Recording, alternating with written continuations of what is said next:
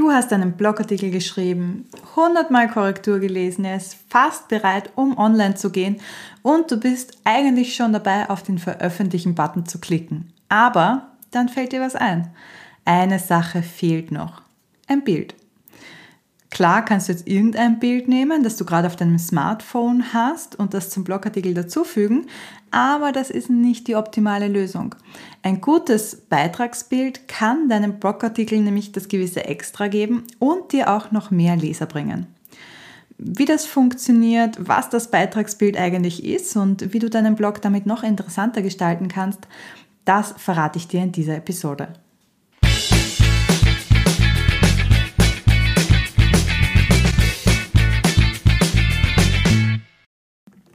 Das Beitragsbild, das es übrigens nicht nur bei WordPress gibt, sondern eigentlich bei allen Blog-Plattformen, wird nicht nur Beitragsbild genannt, sondern oft auch Featured Image. Und das ist ein Bild, das du einem Blogartikel zuordnest. Das heißt, du verknüpfst es praktisch fest mit diesem Artikel und überall, wo dein Artikel dann angezeigt wird, erscheint auch das Beitragsbild. Zum Beispiel in der Übersicht deiner Blogartikel. Zeitgleich ist es das Titelbild deines Blogartikels und somit das erste, was deine Leser sehen, bevor sie deinen Beitrag überhaupt noch lesen. Gerade bei einem äh, Expertenblog, wo es sehr viel um die Inhalte geht, bietet es sich an, im Beitragsbild auch den Titel des Blogartikels schon einzufügen, so wie ich das mache. Also geh mal auf meinen Blog, blogyourthink.com und dort wirst du sehen, dass ich bei jedem Beitragsbild auch direkt den Titel drauf habe. Das ist natürlich kein Muss. Du kannst auch nur ein Bild verwenden, besonders äh, wenn du was Bestimmtes damit aussagen möchtest, also wenn das kein Symbolbild ist oder wenn auf dem Bild eine wichtige Information zu sehen ist, die du nicht mit Text überschreiben möchtest. Und jetzt stellst du dir vielleicht eine Frage, die ich von ganz vielen meiner Kunden höre, nämlich ist das Beitragsbild überhaupt wichtig und wie viel Aufwand sollte ich damit treiben. Schließlich geht es in deinen Blogartikeln ja um die Inhalte, die Texte und deine Expertise, die du weitergeben möchtest. Und wenn es bei dir nicht gerade um Grafikdesign oder Fotografie geht, ist die Frage auch absolut berechtigt.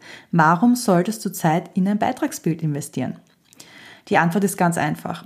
Das Beitragsbild ist neben dem Titel das erste, was deine Leser sehen, wenn sie auf deinen Blogartikel klicken. Und selbst bevor sie auf deinen Artikel gehen und den Beitrag zum Beispiel auf Social Media entdecken, sehen sie das Beitragsbild. Deshalb hat das Beitragsbild eine wahnsinnig wichtige Funktion.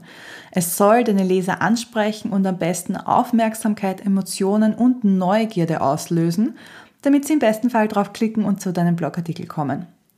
Außerdem ist es wichtig, dass deine Zielgruppe sich mit dem Beitragsbild identifizieren kann. Als Beispiel, wenn deine Zielgruppe Frauen ab 30 Jahren sind, die sich für Fitness und Sport interessieren und gesünder leben wollen, dann ist es auch ratsam, ein Beitragsbild zu nehmen, das eine sportliche Frau ab 30 Jahren zeigt. Das Bild von einer gemischten Gruppe von Menschen im Fitnessstudio wird deine Leserin sicher nicht so gut ansprechen, weil ja, sie nicht das Gefühl hat, dass dieser Artikel genau für sie geschrieben wurde. Und noch ein anderes Beispiel, wenn deine Zielgruppe Menschen sind, die sich vegan ernähren, dann ist natürlich klar, dass du auf deinem Beitragsbild kein Fleisch äh, abbilden solltest, sondern lieber eine gute vegane Reisbowl mit Avocado zum Beispiel. Also irgendwas, wo du sagst, ja, da weiß ich sofort, hier bin ich richtig. Das heißt, es ist wirklich wichtig, dass das Beitragsbild zu deinen Lesern und dem Inhalt deines Blogartikels passt. Und je besser du deine Zielgruppe kennst, desto besser kannst du auch ein Bild auswählen, das deine Leser wirklich anspricht. Das heißt, auch hier sehen wir wieder, wie wichtig es ist, dass du deinen Leser kennst. Das Beitragsbild hat aber noch eine weitere Aufgabe. Es unterstützt dein Branding und fördert den Wiedererkennungswert deines Blogs. Das heißt, mit einem durchgängigen Design deiner Beitragsbilder werden deine Leser schneller auf deine Blogartikel aufmerksam, beziehungsweise sie wissen sofort, dass dieser Artikel von dir ist. Gerade beim Durchscrollen in Social Media schafft ein einheitliches Design eben einen hohen Wiedererkennungswert und deine Leser übersehen deine Postings nicht, beziehungsweise wissen sofort, ah, das ist ein Posting von Janneke und die Blogartikel haben mir bisher immer gut gefallen, da möchte ich reinlesen. Und natürlich auch auf dem Blog selbst fühlen sich die Leser mit einem einheitlichen Design und ähnlichen Beitragsbildern sehr schnell wohl, ähm, weil immer, wenn sie wiederkommen, dann fühlen sie sich so ein bisschen, als ob sie nach Hause kommen. Wir haben jetzt schon verschiedene Stellen gehört, an denen das Beitragsbild angezeigt werden könnte. Lass uns das nochmal ein bisschen zusammenfassen. Prinzipiell muss ich vorher mal sagen, dass es nicht einheitlich ist bei Blogs. Also es kommt darauf an, was für eine Blogging-Plattform du nutzt, also ob du Jimdo, Wix oder WordPress zum Beispiel nutzt. Aber auch innerhalb von WordPress ist es unterschiedlich, denn bei WordPress hast du ja Themes, die das Design deines Blogs bestimmen und diese Themes regeln die grafische Zusammenstellung der Elemente Elemente auf deiner Website. Üblicherweise wird das Beitragsbild an folgenden Stellen angezeigt. Auf der Übersichtsseite deiner Blogartikel, dann bei jedem einzelnen Blogartikel, bei den Related Posts, also bei ähnlichen Beiträgen, die unter deinem Blogartikel angezeigt werden und falls du sowas hast, bei einer Übersicht deiner letzten Artikel auf der Startseite. Bei vielen Themes kannst du über den Customizer aber auch einstellen, welche Elemente bei einem einzelnen Beitrag angezeigt werden und dort dann das Beitragsbild aktivieren oder deaktivieren. Und Jetzt ganz abgesehen von deiner Website wird das Beitragsbild auch angezeigt, wenn dein Beitrag auf Social Media geteilt wird. Und ähm, hier kannst du natürlich bei jedem Blogartikel ein extra Social Media Bild einstellen, aber wenn du das nicht machst, dann wird standardmäßig das Beitragsbild verwendet. Das heißt, das Beitragsbild zu deinem Blogartikel kannst du nicht nur auf deinem Blog nutzen, sondern eben auch für das Bewerben auf Social Media oder du kannst es auch in deinen Newsletter zum Beispiel einfügen. Also überall dort, wo es Lust machen soll, dass deine Leser ähm, auf den Link klicken und den Artikel dann auch wirklich anschauen. Wie das Beitragsbild festgelegt wird, ist von äh, Plattform zu Plattform unterschiedlich. Bei WordPress hast du, wenn du einen Beitrag bearbeitest, rechts eine Seitenleiste, wo du einen Punkt hast, der Beitragsbild festlegen heißt. Und hier kannst du dann einfach ein Bild hochladen oder aus der Mediathek auswählen und dann wird das dem Blogartikel zugeordnet.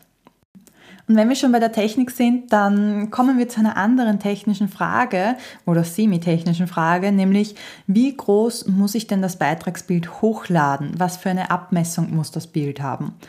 Und auch hier gilt wieder, das ist abhängig von deinem Theme und das kann man nicht eindeutig sagen. Das heißt, am besten du schaust einfach mal in die Dokumentation von deinem Theme, wenn es sowas gibt und schaust, ähm, was für eine Bildgröße dort angelegt ist. Wenn nichts drinnen steht, dann kannst du auch mit Hilfe der Entwicklertools von deinem Browser schauen, wie groß das Bild ist. Eine Anleitung findest du auf meinem Blog. Und wenn du sagst, okay, sag mir einfach irgendeine Zahl, dann würde ich definitiv nicht über 1000 Pixel hinausgehen.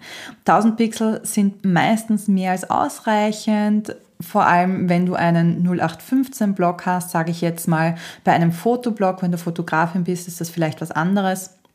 Aber wenn du einen Expertenblog hast, wo du hauptsächlich äh, Text teilst und die Bilder zum Unterstreichen deiner Inhalte hast, dann reicht 1000 Pixel auf jeden Fall. Äh, meistens werden sowieso nur 800 Pixel angezeigt, sowas um den Dreh.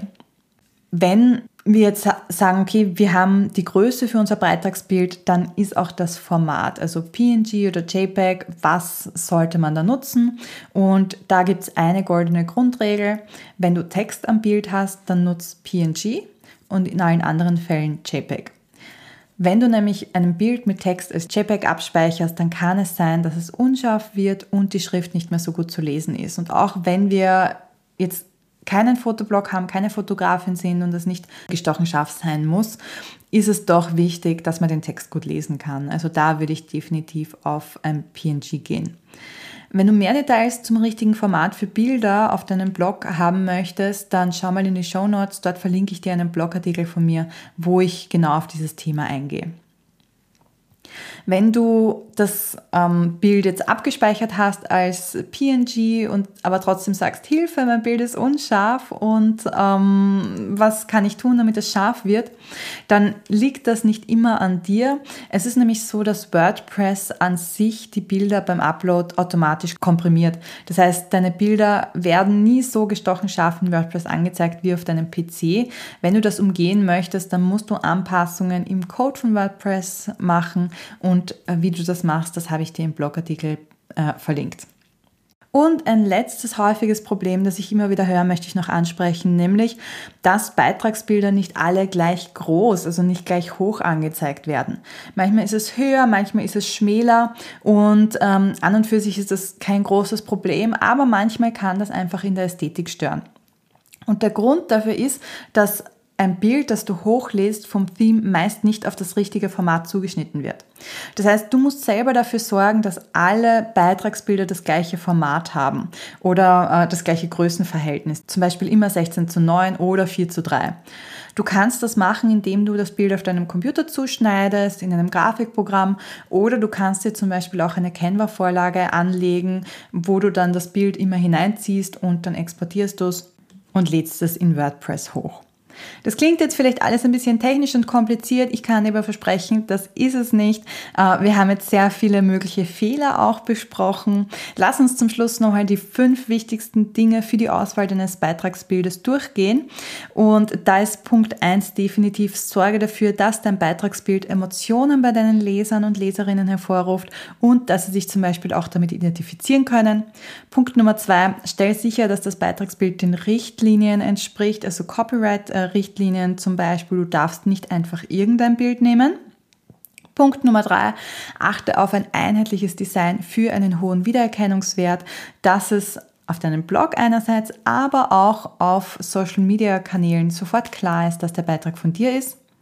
Punkt Nummer vier, wähle die richtige Bildgröße. Das sollte nicht zu klein sein, denn dann wäre das Bild unscharf. Und es sollte auch nicht zu groß sein, denn das schlägt sich auf die Ladezeit nieder. Und Punkt Nummer 5, auf den ich noch kurz eingehen möchte, optimiere das Beitragsbild, bevor du es hochlädst.